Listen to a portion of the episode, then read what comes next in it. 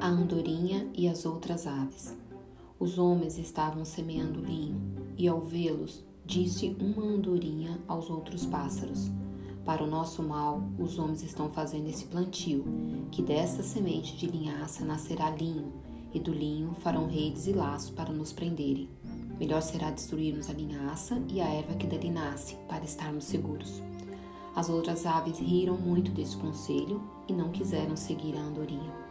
Vendo isso, a andorinha fez as pazes com os homens e foi viver em suas casas. Algum tempo depois, os homens fizeram redes e instrumentos de caça, com os quais apanharam e prenderam todas as outras aves, poupando apenas a andorinha.